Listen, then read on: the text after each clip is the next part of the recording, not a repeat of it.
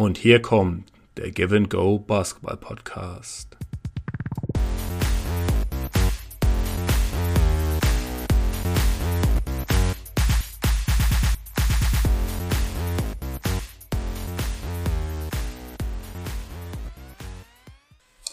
Willkommen, liebe Basketballfreunde und Basketballfreundinnen. Ich bin Ingo Levin, euer Host. Und willkommen zu Give and Go, dem Basketball-Podcast. Es ist ja schon eine halbe Ewigkeit her, als wir das letzte Mal oder als ich das letzte Mal einen Podcast aufgenommen habe. Äh, ihr habt es wahrscheinlich mitbekommen. Wir hatten ja auch ein kurzes Video online gestellt, dass wir die Videoshow einstellen. Das, also wenn ich von wir spreche, meine ich natürlich äh, Marcel, Lubasch und ich. Es hat einfach zeitlich bei mir nicht mehr hingehauen. Ich, äh, einige, wiss, einige von euch wissen das. Ich bin seit kurzem stolzer Vater von einem, äh, von einem kleinen Jungen und die Privatzeit war da halt einfach wichtig. Ich war ja in Elternzeit gewesen, hatte davor und danach jetzt wieder ziemlich viel beruflich zu tun und da war halt das ganze Projekt wirklich regelmäßig äh, alle vier Wochen mindestens eine Videoshow aufzunehmen. Das war halt einfach zu viel gewesen. Ähm, ja, jetzt ähm, gehen die Basketball-Playoffs wieder los und äh, ich denke, es ist definitiv an der Zeit, mal wieder ein bisschen aus der Versenkung hervorzukommen und einen Podcast aufzunehmen. Ihr wisst ja bereits, dass, äh, dass Marcel zusammen mit Simon Lindner den Overtime Basketball Podcast, äh, der früher hier auf Give and Go gelaufen ist, der existiert jetzt ähm, im, im Feed von basketball.de. Könnt ihr abonnieren unter iTunes und Soundcloud. Ähm, könnt auf jeden Fall auf jeden Fall mal rüberchecken. dass äh, jede Woche machen die beiden Zusammenfassung vom abgelaufenen Spieltag und ich denke, da wird auch jetzt wieder cooler Content äh, für die laufenden Playoffs kommen. Hier auf diesem Feed äh, für Game Go Basketball äh, werde ich äh, weitermachen, ab und zu Podcasts zu produzieren. Ich versuche das jetzt wieder ein bisschen regelmäßiger zu machen. Ähm, gerade jetzt, wo die Playoffs anfangen, macht es definitiv Sinn, zumindest nach jeder Runde äh, die ganze Sache Revue passieren zu lassen und tiefgründige Analysen zu dem einen oder anderen Thema darzustellen. Ja, lange Rede, kurzer Sinn. Ähm, mein heutiger Gast ist ein alter Bekannter, äh, Janis Schäfer, at BBL. Ihr kennt ihn alle, er war mein erster Gast hier im Podcast ähm, und war auch schon in unserer Videoshow gewesen. Äh, Janis schreibt für telekombasketball.de, schreibt für die Five, äh, 3,5 Meter, fünf, dem Projekt von äh, André Vogt und ist natürlich auch da zusammen äh, mit dem Joe Hübner und Dre machen die auch äh, regelmäßig ihren BWL-Podcast. Dann wünsche ich euch viel Spaß beim Zuhören und let's go. Tag, alles klar. Ah, du bist wahrscheinlich gerade busy. Ähm, Playoff-Zeit ist für Basketballschreiber ähm, äh, nicht unbedingt die freiste Zeit der Welt. Äh, wo bist du gerade? Äh, ich, ich bin zu Hause, in Berlin. In Berlin auf jeden Fall. In Berlin. Aber äh, du hattest erzählt, dass du auch noch on the road fährst, äh, nach Oldenburg, Interviews schreiben, Interviews abtippen und so weiter.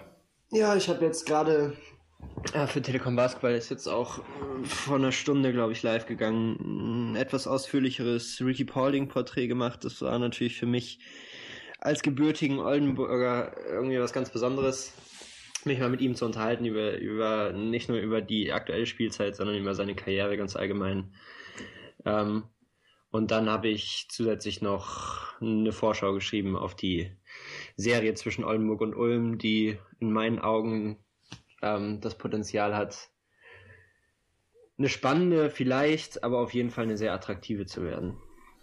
Attraktiv auf jeden Fall. Äh, können wir gleich einsteigen. Äh, die Playoff-Serien gehen los, äh, jetzt am 7. in zwei Tage. Äh, wir nehmen das heute an einem Donnerstag, Herrentag, äh, bei wunderschönem Wetter auf und anstatt irgendwie uns auf Fahrt zu schwingen und äh, Bier trinken zu gehen, kümmern wir uns um Basketball, wie sich's gehört. Ähm, Bamberg-Würzburg, Oldenburg, Ulm, Frankfurt gegen Berlin, Bayern gegen Ludwigsburg sind die Paarungen. Fangen wir mal mit Oldenburg-Ulm an. Ähm, also ich denke, das wird wahrscheinlich eher eine, na, ohne jetzt irgendwie despektierlich klingen zu wollen, aber ich denke, das wird für Oldenburg eine ziemlich eindeutige Sache. Ähm, siehst du das anders?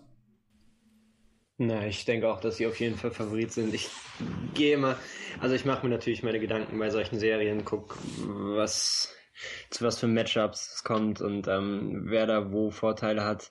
Aber letztendlich bei diesen Vorhersagen, die natürlich irgendwie sowieso immer ziemlich aus der Luft gegriffen sind, gehe ich meistens irgendwie mit einem Bauchgefühl. Und das habe ich schon bevor ich mir ausführlich Gedanken gemacht habe. Ähm, und meistens liege ich zumindest nicht so deutlich daneben. Bei Oldenburg gegen Ulm fällt es mir schwer. Ich denke schon, dass, dass Oldenburg das, das machen wird, weil sie einfach vor allem offensiv zu stark sind. Ähm, zu hohem Level spielen. Auch wenn Ulm defensiv stark verbessert agiert dieses Jahr, das muss man ganz klar hervorheben, ist äh, schon eine gute Leistung, die sie da aufs Parkett bringen. Ähm, natürlich auch Thorsten Leibenhards Verdienst. Ähm, aber es wird nicht reichen. Ich würde nicht denken, dass es 3-0 ausgeht. Ich denke schon, dass, dass Ulm zumindest ein Heimspiel holt. Aber so 3-1 ist jetzt, glaube ich, nicht, nicht allzu vermessen. Ja, ja da gehe ich mit. Ähm, ja, die Sache mit Oldenburg ist, also die haben diese Saison schon die Großen geschlagen. Ähm, die haben jetzt gerade erst Bayern geschlagen. Äh, ein Spiel, worauf wir auf jeden Fall nachher nochmal zurückkommen müssen. Haben ähm, Bamberg geschlagen, haben die Mega-Siegesserie unterbrochen, haben auch Frankfurt schon einmal geschlagen. Währenddessen man, naja, wenn man sich Ulm anguckt, äh, schwer in die Saison gestartet, ähm, gegen die Großen eigentlich, glaube ich, gar nichts eingefahren bis jetzt. I don't know. Also in, äh, in einem Playoff-Matchup ähm, mit Oldenburg Heimvorteil ähm, sehe ich die da doch, ähm, doch deutlich vorn. Äh, vor allen Dingen denke ich mal, ähm, das Brot- und Butter-Play äh, von Oldenburg, ähm, das Pick and Roll mit Brian Crawley, was sie halt nicht nur, sag ich mal, als Standard Pick and Roll spielen, sondern halt auch einen, aus einer sehr guten Offense heraus, viel Ballbewegung und wo dann wirklich erst im, im zweiten, dritten Schritt ähm, dann das Pick and Roll aus vollem Lauf heraus gespielt wird, das ist, denke ich mal, ziemlich schwer zu verteidigen. Und okay, Ulm, vielleicht sind sie besser in der Defense oder sie sind definitiv besser in der Defense, aber Ulm ist jetzt nie so die defensiv, die defensive Brechermannschaft, dass ich halt sehen würde, dass sie da irgendwie langfristig ein Rezept gegen finden würden.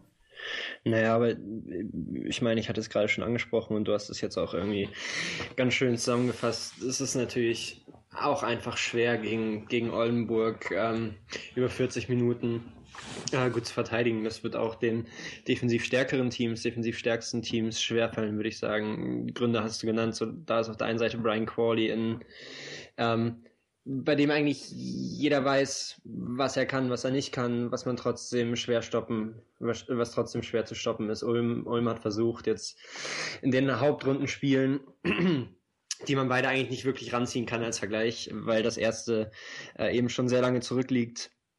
Auch ähm, in der Zeit äh, gespielt wurde, als Oldenburg noch nicht auf dem Level agiert hat, auf dem sie jetzt sind. Das zweite war jetzt vor zwei Wochen. Äh, das böte sich eigentlich mehr an, aber da war Ulm so ersatzgeschwächt. Ähm, dass das vielleicht auch keine wirkliche Prognose erlaubt, aber äh, in, diesen, in diesen Spielen hat äh, Ulm eben versucht, Brian Crawley in der Zone zu doppeln, was natürlich viele Teams tun. Ähm, aber dann kommt das zum Tragen, was du angesprochen hast. Da geht der Pass raus, den Brian Crawley spielen kann. Zwei, drei Stationen am Perimeter und dann kommt von irgendwo der freie Wurf, weil einfach so, so viel Bewegung in der Offensive der Oldenburger ist ja, das, wie ich, wie ich eingangs gesagt habe, ist einfach schwierig ist, auch für die besten Verteidigungen der Liga. Muss ich ganz ehrlich sagen, äh, für mich diese Saison das, das absolute Überraschungsteam. Ich meine, Frankfurt muss man definitiv auch dazu zählen und Ludwigsburg spielt auch besser als erwartet.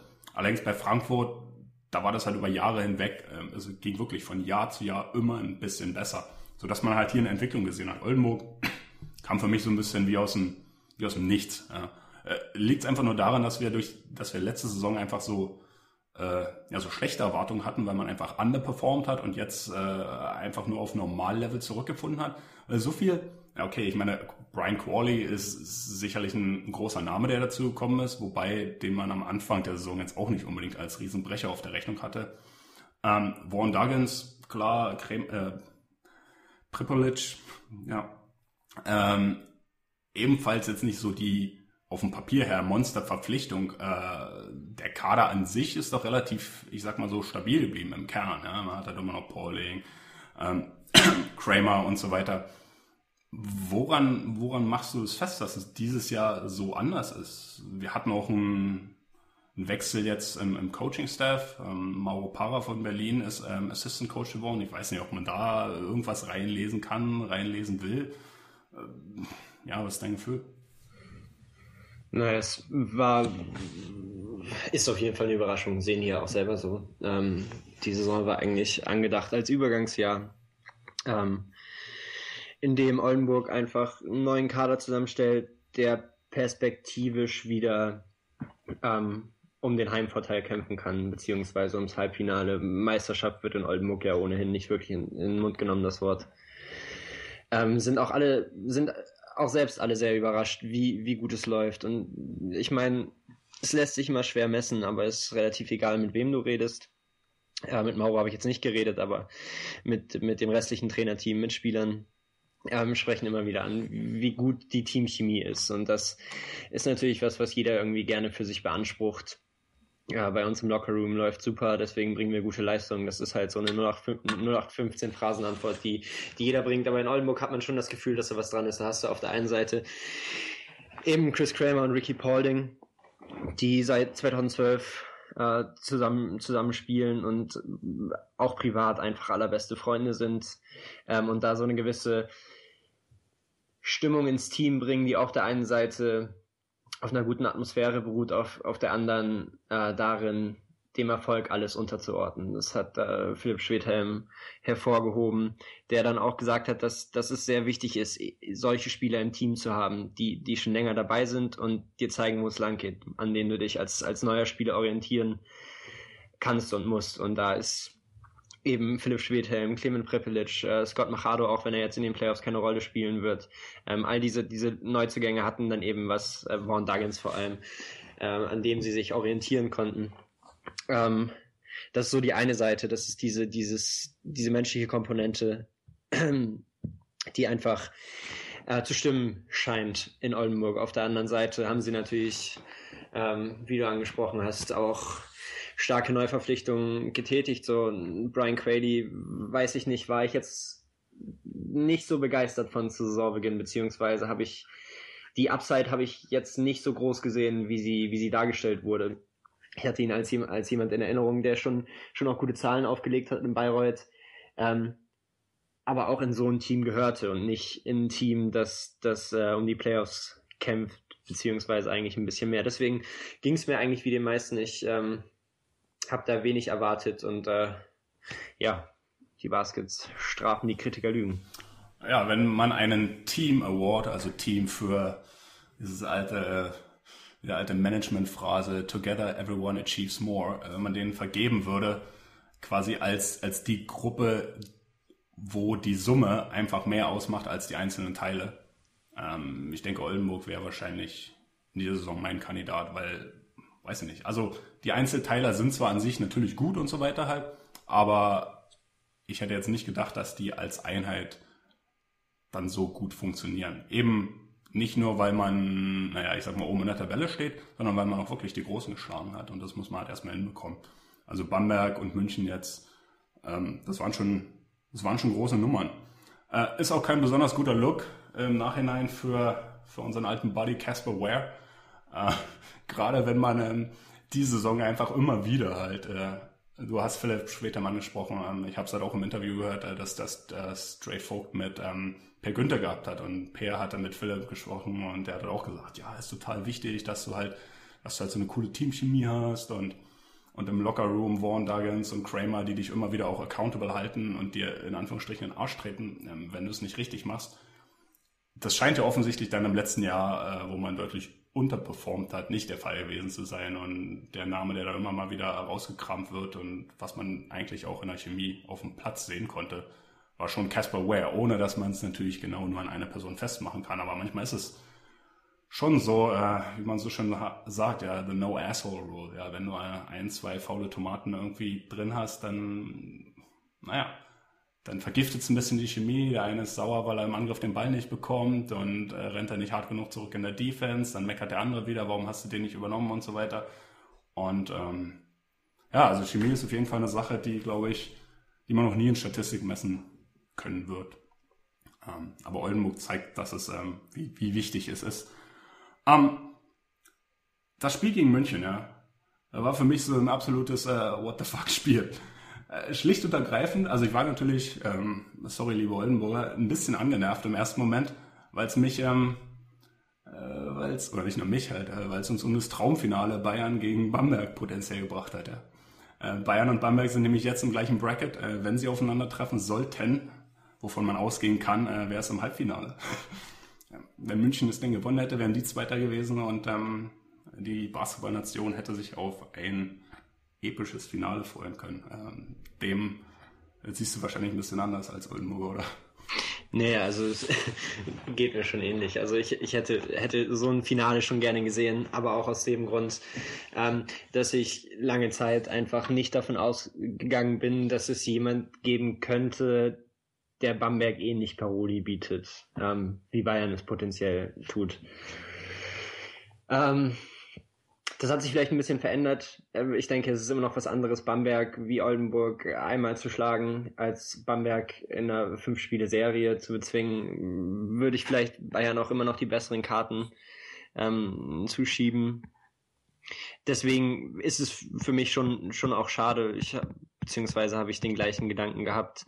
Ähm, aber so haben wir vielleicht irgendwie die, ganz große Überraschung, dass, dass ein Bamberg, ähm, das ja eigentlich die ganze Saison als sicherer Meister galt, ähm, vielleicht nicht mal den Weg ins Finale schafft. Auch das wäre ja eine Geschichte, an die ich nicht unbedingt glaube, aber ähm, die man schön erzählen könnte. Und äh, dann ist es auch relativ egal, wer aus dem anderen Bracket kommt. Ja. Ob es nun Oldenburg ist oder Frankfurt. Äh, ich denke, das sind so meine Favoriten, wahrscheinlich auch deine. Ähm, ja. Das, das, wäre, das wäre dann, wären so ganz offene Playoffs. Äh, ich denke, davon würden wir auch alle profitieren, eben auf eine andere Art und Weise. Das Lustige ist, dass es solche Spiele sind wie, ähm, wie Bamberg, äh, Bamberg sag ich schon, wie Oldenburg gegen München, die, die im Nachhinein irgendwie jeder vergisst, weil es sind einfach äh, Regular Season Games, aber die, die so ein großes Was wäre wenn Potenzial haben äh, und äh, ja nicht nur vielleicht Meisterschaften und so weiter entscheiden, sondern, sondern auch Karrieren. Also überlegen wir mal für eine Sekunde. Bayern hätte das Ding nach Hause geschaukelt. Ja, die wären Zweiter gewesen, ähm, wären im anderen Bracket sicherlich Favorit gewesen. Man wäre im Finale auf Bamberg getroffen. Und ich denke, in einer fünf-Spiele-Finalserie, ja, sie sich wirklich als Klimax halt aufbaut, ja, die beiden Erzrivalen, die, die großen beiden Bs, die es untereinander ausfechten. Ähm, Bayern hat schon irgendwo einen Playoff-Modus und ich denke, jemand wie Jedovic, jemand wie Taylor, die haben auch eine gewisse FU-Attitüde halt, ja, die halt sagen, okay, ihr missachtet uns, wir waren schon Meister, wir haben schon da gestanden, wo die anderen erst noch hinwollen. Ich denke, das wäre eine, eine super interessante Finalserie geworden. Ich meine, das letzte Spiel zwischen den beiden, ja, das war zur Halbzeit unentschieden, das war nach vier Vierteln unentschieden. Ja. Es ist nicht so, dass, dass Bamberg jetzt den Flureffekt hat mit, äh, mit München. Und in der Finalserie, denke ich, wäre da auf jeden Fall mehr drin gewesen. Wenn die irgendwie im Halbfinale aufeinandertreffen, ich weiß nicht, das ist irgendwie was anderes. Ähm, sicherlich wird München jetzt nicht weniger hart spielen, aber ich, ich denke einfach, dass es ähm, ähm, ja, dass hier einfach nicht weniger auf dem Spiel steht, aber dass es halt nicht so so ein Level hat wie eine Finalserie. So, und nun spinnen wir die ganze Sache mal weiter. Ja? Also München fliegt jetzt im Halbfinale raus, weil sie auf Bamberg treffen. Ja, äh, nach, einer, äh, nach einer harten Spielserie im ersten Runde gegen, gegen Ludwigsburg ist man K.O., trifft auf Bamberg, ähm, wird rausgekickt und Svetislav Pesic hört auf. Ja, ich meine, alle werden im Nachhinein sagen, ach naja, hat er schon mitten in der Saison angekündigt, äh, nun geht der alte Mann von Bord. Ja, nicht der alte Mann halt, aber der alte der Trainer, die, die Eminenz geht von Bord. Er ist auch ein alter Mann. und er ist ein alter Mann. Genau, ohne jetzt despektierlich klingen zu wollen. Das ist einfach nur dem Alter erschuldet. So, aber wenn wir es mal einfach mal umdrehen halt, ja, wenn die im anderen Bracket gewesen wären, die wären ins Finale gekommen und hätten hier vielleicht eine epische Fünf-Spiele-Serie geliefert, ja, vielleicht hätten sie sogar gewonnen. Und Svetislav Pesic macht weiter, weil er dann natürlich der Held ist und, und alle sagen, komm Sveti, du musst weitermachen. Äh, entweder ist er Meister geworden und dann kann er sowieso nicht aufhören. Oder wenn er eben in fünf Spielen scheitert, dann wird man ihm sagen, okay, komm, dieses letzte bisschen musst du nächste Saison noch bringen. Dann kommt Uli Hoeneß zurück und verspricht einen besseren Kader und so weiter. Und alles, ich will nicht sagen, liegt nicht nur an dem Spiel ähm, München gegen Oldenburg, aber kann man vielleicht auch ein bisschen darauf zurückzuführen. Also ich mag ja so eine Was wäre wenn Geschichten. Ja. Naja, die machen, machen ja gerade gerade in der BBL, wo vieles einfach vorhersehbar ist. Ähm, ich meine, das ist dein Thema, das sprichst du immer wieder an. Ich kann mich erinnern, dass wir zu Beginn der Saison, vielleicht war es auch zum Ende der letzten Saison, aber ich glaube, es war dieses Jahr darüber gesprochen haben, beziehungsweise du dargelegt hast, wie einfach in Anführungsstrichen es ist, die Playoff-Teams vorauszusagen. Und ich weiß nicht mehr, wen du da genannt hast, aber ich bin mir ziemlich sicher, dass du sieben von acht getroffen hast. Oder mindestens sechs von acht. Und gerade gerade in der BBL, wo alles vielleicht ein bisschen vorhersehbarer ist, weil die Etats auch äh, sehr viel unterschiedlicher ähm, sind, sind solche Was wäre wenn Geschichten natürlich die, die, die uns irgendwie durch die Wochen retten. Äh, deswegen interessanter Gedanke. Habe ich, hab ich so noch nicht drüber nachgedacht, aber es äh, stimmt natürlich. Kann man, kann man genauso spinnen und muss man vielleicht auch. Ähm, trotzdem, ob jetzt Bayern im Halbfinale oder im Finale gegen Bamberg verliert, verloren hätte ähm, oder gar Meister wird, wird es vielleicht Zeit für, für einen neuen Trainer in München. Ähm, was man so hört, ist, ist die Stimmung nicht die Saison über wirklich gut gewesen. Ähm, gleichzeitig hat, hat Bayern, wie du sagst, einen Playoff-Modus, aber in der Regular Season war es dann schon, gab es schon Stellen, wo ich dachte, ja, bisschen frischer Luft an der Seitenlinie würde den, dem Team ganz gut tun, auch im Hinblick auf, auf, auf den Paul Zipser zum Beispiel, der, der es sehr schwer hatte, auch äh, zum Beginn dieser Saison wieder. Ähm, ich glaube, wenn Bayern den nächsten Schritt machen möchte und der muss eben über kurz oder lang internationaler Erfolg sein, ob das jetzt in der Euro League ist, in der Champions League oder sonst wo, ähm, ohne diesen Erfolg auf interkontinentaler Ebene ähm, ist das Projekt Bayern München eigentlich gescheitert. Zumindest wenn sie nicht über das Level hinauskommen, auf dem sie sich seit drei Jahren bewegen. Ja, und, äh, und ich habe eine fette Wette am Laufen mit unserem Buddy Turbo. Ähm, ich habe gesagt, Svetislav Pesic ist nächstes Jahr noch Trainer. Das war natürlich bevor dieses tolle Interview im Fernsehen gekommen ist halt. Ähm, naja, aber naja, stimme ich dir eigentlich zu. Also ich habe mir in dieser Saison häufiger als, als letzte Saison, wobei letzte Saison ging es auch schon los, äh, doch einige Male am Kopf gekratzt und gesagt, was machen die da auf dem Platz? Und damit meine ich nicht nur die Spieler, sondern auch einfach bestimmte Entscheidungen ähm, am Münchner Trainerstab. Äh, also wenn ich mir jetzt das Spiel gegen Bamberg angucke, was, was eigentlich ein super tolles Spiel war. Ja, also es war ein Fest für die Augen und alles gut und so weiter.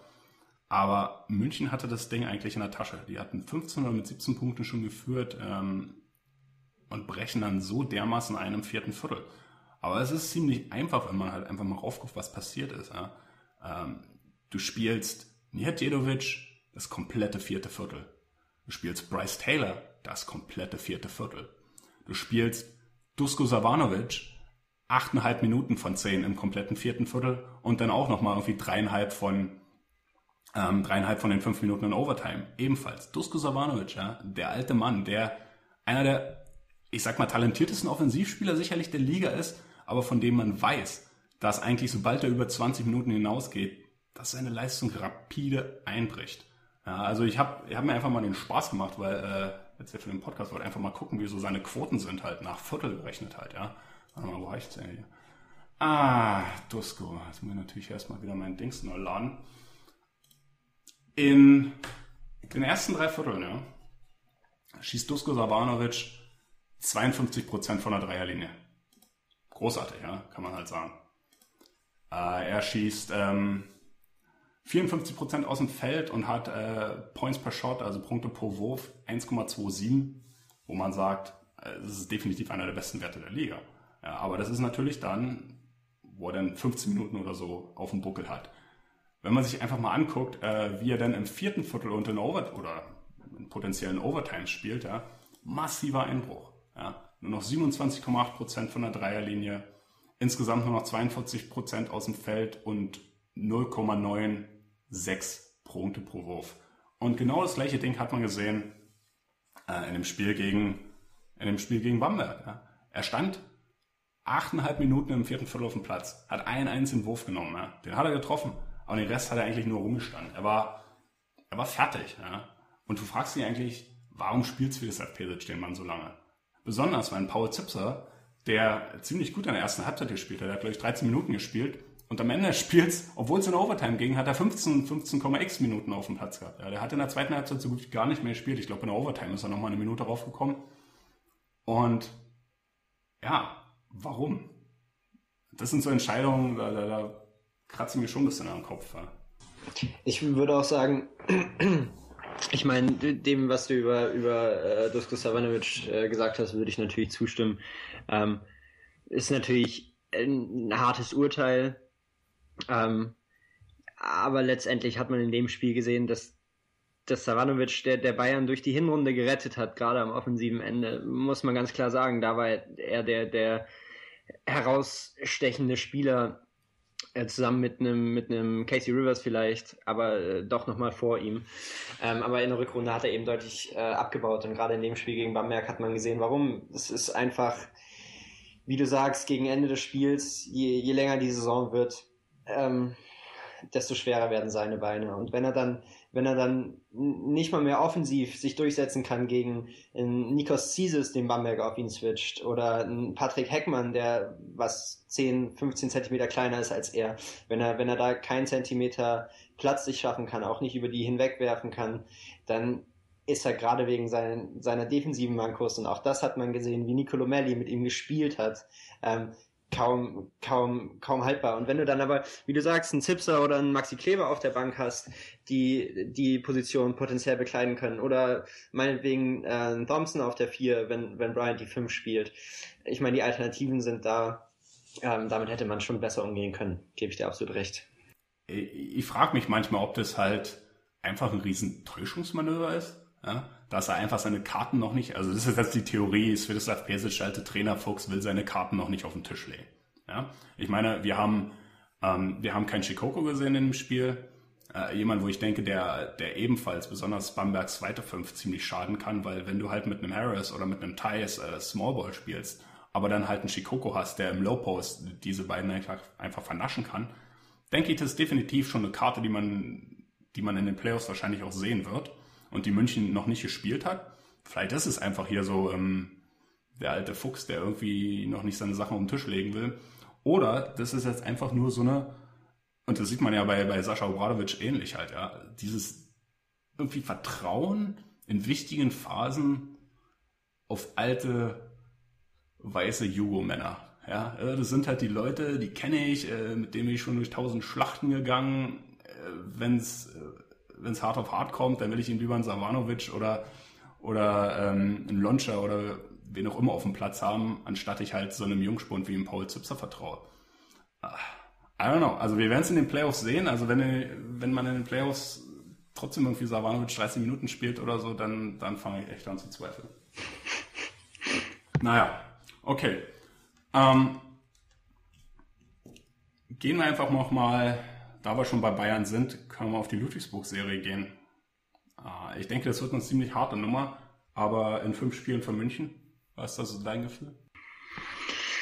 Fünf Spiele ist mir fast, ist mir fast eins zu viel. Nicht, weil ich, äh, weil ich Ludwigsburg nicht defensiv alles zutraue. Ich denke, das ist keine Frage, aber jetzt gerade das letzte Duell haben sie mit fast 30 Punkten verloren, zu Hause gegen München. Ähm, und vielleicht haben sie offensiv einfach zu wenig, ähm, wenn John Bryant irgendwie oder wer auch immer bei Bayern die 5 spielt, aber John Bryant ist für, für Brockman schon ein ungemütliches Matchup. Ähm, wenn die den irgendwie in den Griff bekommen, würde ich fast sagen Bayern in 4. Ja, siehst du, das Spiel habe ich gar nicht mehr auf der Agenda gehabt heute. Ähm, aber ja, guter, guter Punkt. Weißt du, ich denke, John Bryant, bei aller Kritik, die man ihm anheften muss. Also er ist sicherlich, er, er hat einen konstanten Leistungsabfall eigentlich seitdem er in München angekommen ist. Er war zweimal MVP in Ulm. Klar spielt nicht mehr die Rolle in München, die er in Ulm halt hatte, aber ich meine, so wo er jetzt ist, bei irgendwie 18 Minuten oder so, ähm, habe ich jetzt gar nicht auf dem Schirm, aber seine Minuten gehen runter, seine Effektivität geht runter. Trotzdem ist er eigentlich noch in den begrenzten Minuten, die er spielt, kann er ein sehr effektiver Spieler sein. Und das hat man auch gegen Bamberg in, dem, in, dem, in der ersten Halbzeit gesehen. Er hat sehr gute Hände und kann sehr gut rebounden. Und wenn München die, die Bretter dominiert, dann können sie halt ihr Fastbreak-Spiel aufziehen. Und ein John Bryant, äh, ist jemand, der halt äh, mit seinen Riesenhänden, die halt immer irgendwie an den Ball kommen, jemand, der auch schnell einen Outlet-Pass spielen kann. Und wenn sie halt nicht mehr die ähm, Bretter dominieren, dann sieht's offensiv denn ziemlich schwach aus. Also ich denke, klar, äh, dem muss man einfach irgendwie wieder ein bisschen äh, in die Spur bekommen, dass er in den Playoffs vielleicht irgendwie seine 20 Minuten spielen kann. Ähm, dann dann wird es wahrscheinlich doch ein bisschen deutlicher gegen Ludwigsburg. Naja, können wir uns auf ein 3-1 einigen? Ja, eine Sache vielleicht noch zu John Bryant. Ähm, ich, mir hat es auch nicht gefallen, wie er allen Orts irgendwie totgeschrieben wurde jetzt über die letzten anderthalb Jahre. Ähm, er ist immer noch der zweitbeste Rebounder der Liga, so, und das hinter einem John Brockman, der wirklich ein Tier ist. Hm. Äh, deswegen ist dieses Matchup auch so unglaublich interessant für mich. Ähm, und natürlich hat er Schwierigkeiten gegen das Pick and Roll, das ist überhaupt keine Frage, hatte er auch schon immer. Ähm, es ist nichts Neues, aber auch Defensiv-Rebounding gehört ja zur Verteidigungsarbeit und da ist er eben einer der besten der Liga. Ja, deswegen hat er durchaus seine Berechtigung und gleichzeitig ist Bayern natürlich Daseinsberechtigung. Ähm, es war ja natürlich eins der schnellsten Teams der Liga. Das ist, das ist das, was Bayern in der Ära Persic auszeichnet, dass sie den Ball ähm, sehr schnell nach vorne treiben. Und ohne Defensivrebounds gibt es keinen Fastbreak. Ähm, gleichzeitig hat, hat John Bryant enorm an seinen Passfähigkeiten gearbeitet und spielt mitunter Pässe direkt, direkt aus dem Rebound über das ganze Feld Hail, Mary mäßig. Mhm. Also er hat, er hat sich schon, schon angepasst äh, an das, was, was von ihm jetzt gefordert wird. In anderer Rolle, wie du sagst ähm, auch nicht mehr er ist nicht mehr so wichtig fürs Team, wie er das in Ulm war. Deswegen war er in Ulm auch MVP und deswegen spielt er in München 20 Minuten pro Spiel.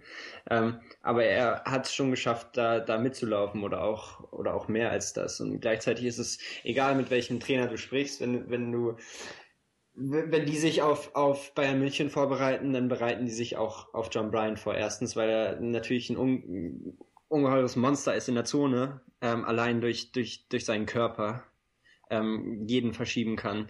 Gleichzeitig, weil er diese, diese Fähigkeit hat, den Dreier zu werfen, was, was Thorsten Leibnazs System in Ulm damals zu 100% geprägt hat. All, all dieser, dieser, dieser, ähm, na. Ja, Pick and Pops. Nee, ja, die Pick and, nee, ich, ich meinte jetzt einfach die, diese hohe Pace ja. ähm, und ähm, im, im Fastbreak oder eine Early Offense früh abzuschließen, das kann er alles so nicht mehr machen dieses Jahr ähm, oder auch in den, den vorherigen Jahren, weil er einen Typen wie John Bryant nicht mehr hat, der, der als Trailer an der Dreierlinie stehen bleibt, äh, dem du den Ball geben kannst und der ihn einfach reinschmeißt. Ja. So, das ist, ist sind schon sind schon viele Punkte, in denen John Bryant auch für das Spiel in München enorm wichtig ist. Ja, und ich, ich sag mal, wenn ich, wenn ich jetzt wetten müsste, oder was heißt wetten müsste? Also wenn ich mir jetzt überlege, okay, wie kann man beispielsweise Bamberg schlagen? Ja, ich meine, die sind, äh, wie Trinkieri sagt, the masters of small ball. Ähm, mit Thais oder eigentlich noch viel besser mit Melly auf der 5 äh, sind die so variabel und die können ja wirklich von allen Ecken einen reinschießen. Nun ich denke, jetzt smallmäßig kann München da jetzt nicht wirklich mithalten. Klar, du kannst mit Thompson auf der 5 und dann mit dem Kleber oder mit dem Zipser auf der 4 spielen.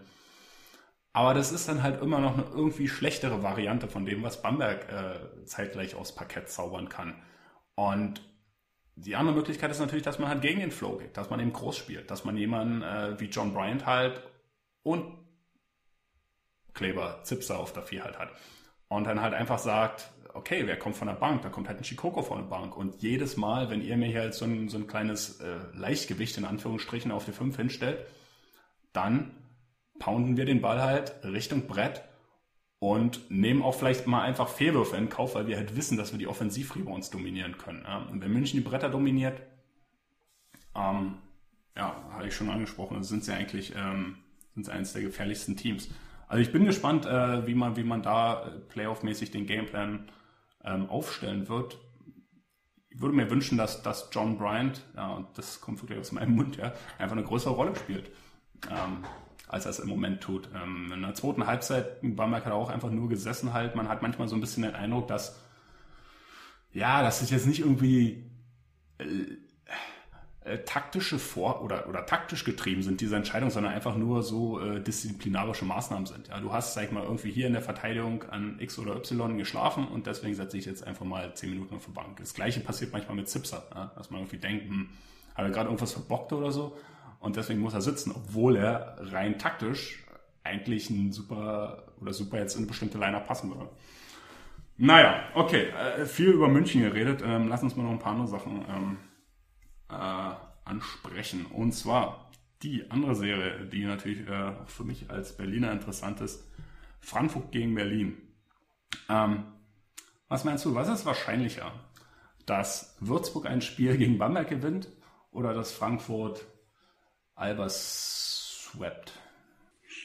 Warte, ob es wahrscheinlicher ist, dass Frankfurt in drei gewinnt oder Würzburg ein Spiel? Genau. Ja, dass Frankfurt in drei gewinnt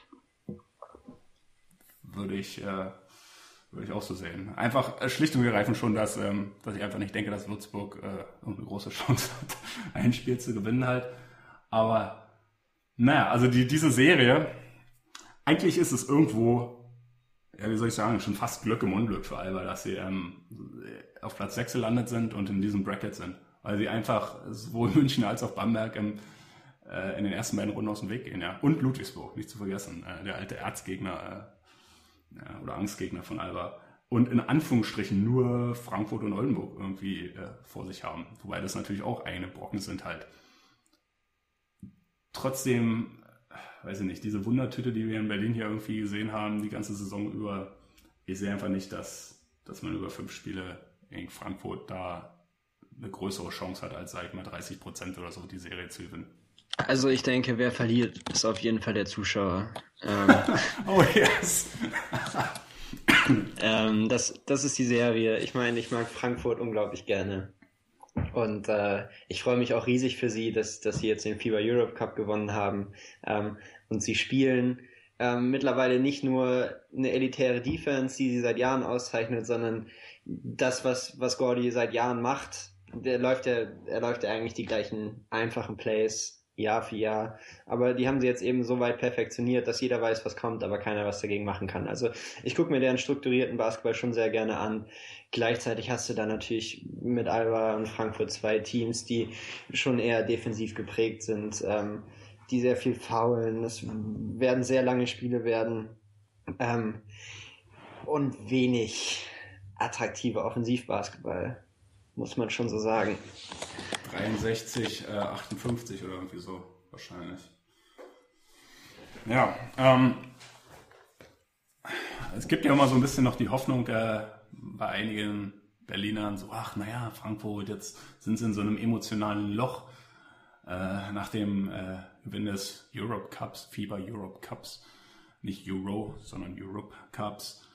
Ähm, da hat man sich irgendwie die ganze Saison darauf konzentriert und jetzt irgendwie brechen eine in den Playoffs, äh, sehe ich gar nicht. Also für mich sind das mehr so ein bisschen Durchhalteparolen. Ähm, wenn ich mir Frankfurt angucke, die sind in der Rückrunde so stabil, ähm, haben halt auch in Berlin, weiß gar nicht, vor zwei Wochen gezeigt, ähm, dass mit ihnen auch auswärts zu rechnen ist. Äh, Albers Chance muss sein, wenn sie weiterkommen wollen und die Chance besteht. Also ich denke schon, dass irgendwie 30 Prozent oder so ähm, die Wahrscheinlichkeit ist, dass sie die Serie irgendwie gewinnen können muss einfach sein, dass wir das erste Spiel in Frankfurt gewinnen.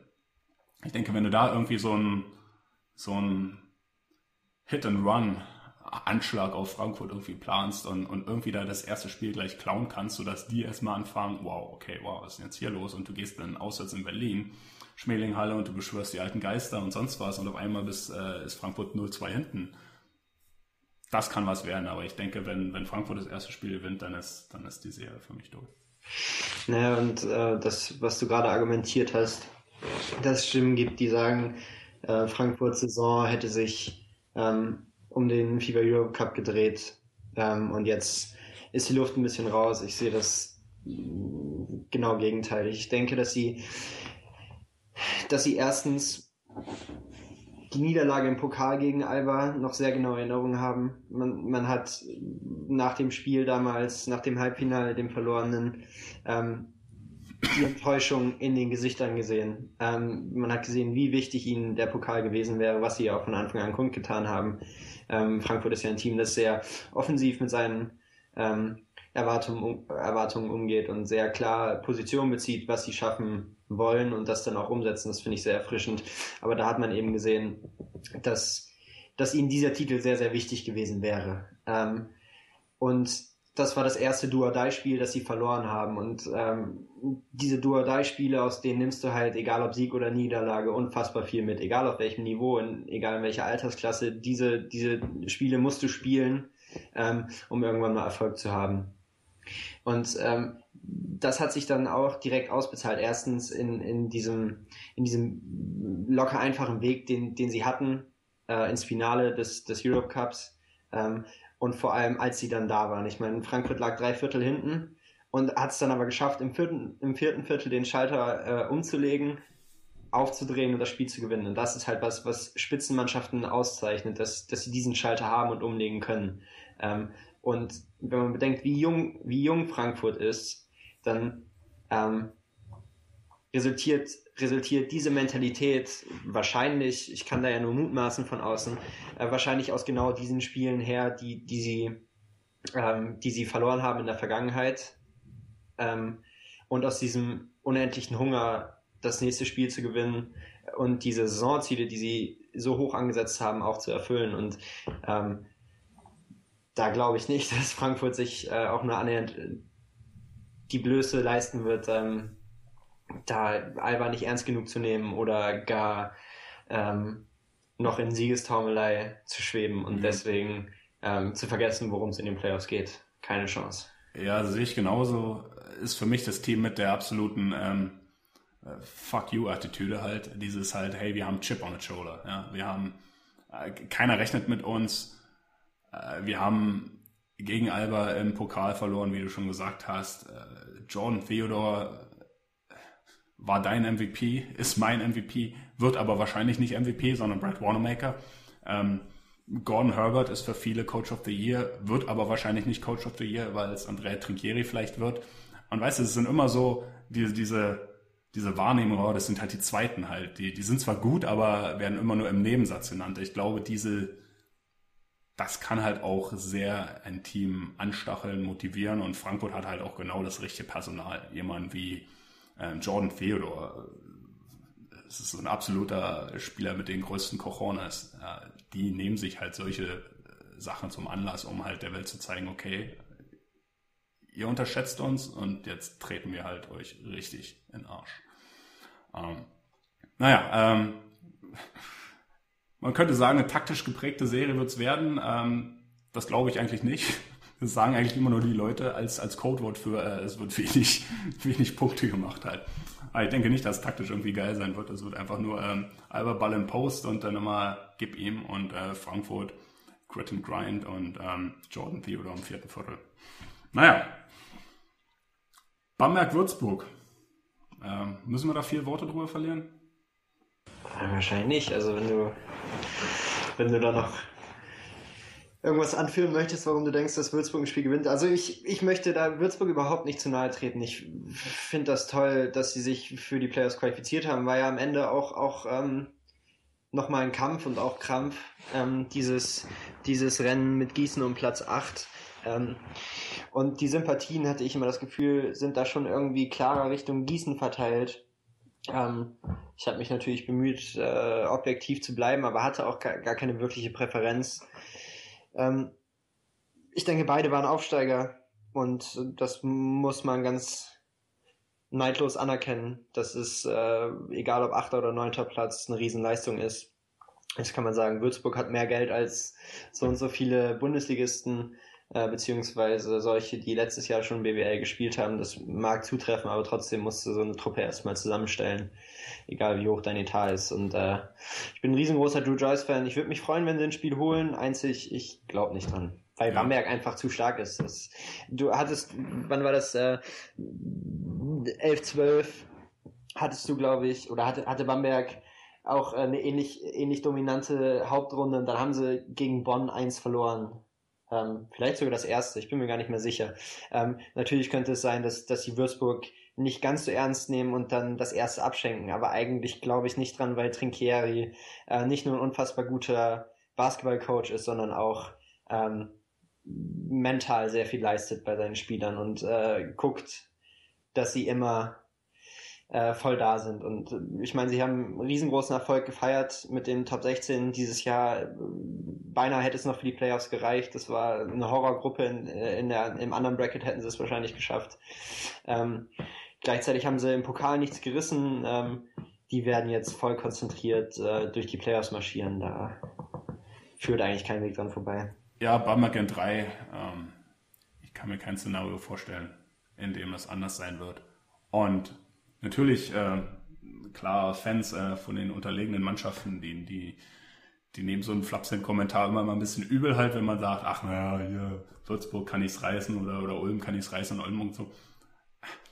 Nun, man muss ja irgendeine Meinung haben, ja, und das ist jetzt nicht irgendeine Meinung, die jetzt persönlich irgendjemand anfeindet oder so, sondern auf Basis der, naja, der Erfahrung, ähm, die man in der Saison so gesehen hat auch wenn man es vielleicht manchmal ein bisschen äh, flapsig ausdrückt, ähm, ist definitiv natürlich super Saison von Würzburg, also dass sie halt ähm, Aufsteiger und dann in den Playoffs Hut ab, großen Respekt. Aber jetzt ist, glaube ich, mehr Auslaufen angesagt, als dass man sich wirklich auch Chancen da ausrechnet. Ja, ähm, kommen wir eigentlich zum Ende. Janis, mein Gott, hätte ich fast vergessen. Du hast einen Preis gewonnen. Ja, yeah, von Artikel, den du eine Pfeife geschrieben hast, ähm, über, den, über den deutschen Nachwuchs. Herzlichen ja. Glückwunsch. Herzlichen Dankeschön. Glückwunsch. Hat mich sehr gefreut. Ist der erste Preis, den ich, den ich jemals gewonnen habe. Yeah. Vielleicht kann ich irgendwo noch einen Jingle finden, was man irgendwie im Hintergrund einspielen kann. Bitte. Und so, ja! Yeah! ähm, willst du kurz zusammenfassen, die These vom Artikel, ähm, wo man ihn finden kann, ähm, ob er eingerahmt ist, äh, ob du eine goldene Schallplatte kriegst, was auch immer? Ähm, naja, der, der Artikel hieß Erfolgsmodellquote. Und ich finde, das ist ein der Erfolgsmodellquote mit einem Fragezeichen dahinter. Und da finde ich, ist eigentlich ein sehr passender Titel. Muss aber sagen, dass er nicht von mir stammt. Ähm, ist in der Five 123 erschienen, glaube ich. Mhm. Ähm, und äh, ich schicke meine Artikel immer dem Dre und er setzt dann, er setzt dann einen Titel drauf ja, geht einfach um die 6 plus 6 Quote. Ich bin da sehr wertfrei rangegangen äh, an die Recherche, habe einfach geguckt, ähm, wie sich so die Spielzeit oder die Perspektive deutscher Nachwuchsspieler verändert hat ähm, seit Einführung der Quote. Eigentlich seit seit 2008 habe da so ein bisschen Zahlmaterial drunter gelegt. Es war jetzt auch kein Hexenwerk. Ich ähm, Nein, ja, man nicht bin, hier Licht unter den Scheffel stellen. Ne? Bin letztendlich zu dem Schluss gekommen, dass, dass ich denke, dass, dass die BBL oder der deutsche Basketball ähm, durch Einführung der, der Quote äh, Rahmenbedingungen geschaffen hat, ähm, mit dem die Zukunft rosig aussehen könnte, beziehungsweise dass, dass das, was man jetzt immer noch zu Recht kritisieren kann, ähm, was, was Einbürgerungen anbetrifft, äh, Spielzeit gerade von Nachwuchsspielern, dass, dass sich das auch erst entwickeln muss, dass, dass es in anderen Ländern auch sehr viel länger brauchte, bis sich so eine Quote ähm, wirklich durchgesetzt hatte, beziehungsweise bis all das, was durch die, mit der Quote einhergeht, was eben nicht nur garantierte Spielzeit auf dem Top-Level ist, sondern vor allem Förderung äh, von Jugendprogrammen, all das, was, was eben nicht auf den ersten, sondern erst auf den zweiten oder dritten Blick sichtbar wird, ähm, bis das alles oben ankommt. Und äh, ja, wie gesagt, letztendlich bin ich mit der Quintessenz rausgegangen, dass wir uns nur noch ein bisschen gedulden müssen, bis, ähm, bis auch der deutsche Basketball noch mehr Fahrt aufnimmt, als er in den letzten Jahren ohnehin an Fahrt aufgenommen hat. Ja, äh, interessante These. Und da, da können wir und müssen eigentlich irgendwann einen separaten Podcast nochmal drüber machen. Also da ist so viel Sachen, die, die ja, eigentlich, eigentlich was wichtig ist, definitiv, ist, dass man einfach mehr Kontinuität in, in die Kader bekommt, meiner Meinung nach. Das ist sicherlich am besten garantiert durch deutsche Spieler, weil man auch einfach mehr Identifikationspotenzial hat aber muss eben nicht nur auf deutsche Spieler beschränkt sein. Also du kennst es ja aus Oldenburg, ähm, Kramer, Pauling sind Institutionen. Das hat man in anderen, das hat man in anderen Teams halt auch, dass es durchaus auch, auch mal ein Ausländer sein kann, der halt äh, Identifikation mit einem Team ähm, ja, stiften kann. Aber unterm Strich, ich glaube, eins der Grundübel der Liga ist halt, dass wirklich 80 Prozent der Kader Jahr für Jahr ausgewechselt werden. Und selbst wenn es jetzt vielleicht nicht nur nominell ist, 80 Prozent, aber dann, wenn man einfach guckt, 80 Prozent des Scorings, 80 Prozent der Minuten, gerade in den Mittelklasse-Teams, die gehen einfach von Jahr zu Jahr weg. Und das kann man halt irgendwie sehr, sehr schwer jemand verkaufen. Aber gut, ähm, das machen wir irgendwann mal separat, ähm, irgendein Podcast, äh, wie wir den deutschen Basketball oder die BBL äh, fixen würden halt. Ja, ähm, Experten, Hashtag Experten. für heute, vielen Dank, Janis, äh, für dieses äh, Playoff Preview. Am Samstag geht's los, ne? die ersten Serien starten. Äh, euch allen noch einen schönen Herrentag, Schrägstrich Vatertag oder manche nennen es dann auch wirklich Christi Himmelfahrt. Ähm, und wir sprechen uns demnächst mal wieder. Ciao, ciao. Gerne. Mach's gut. Ciao, ciao.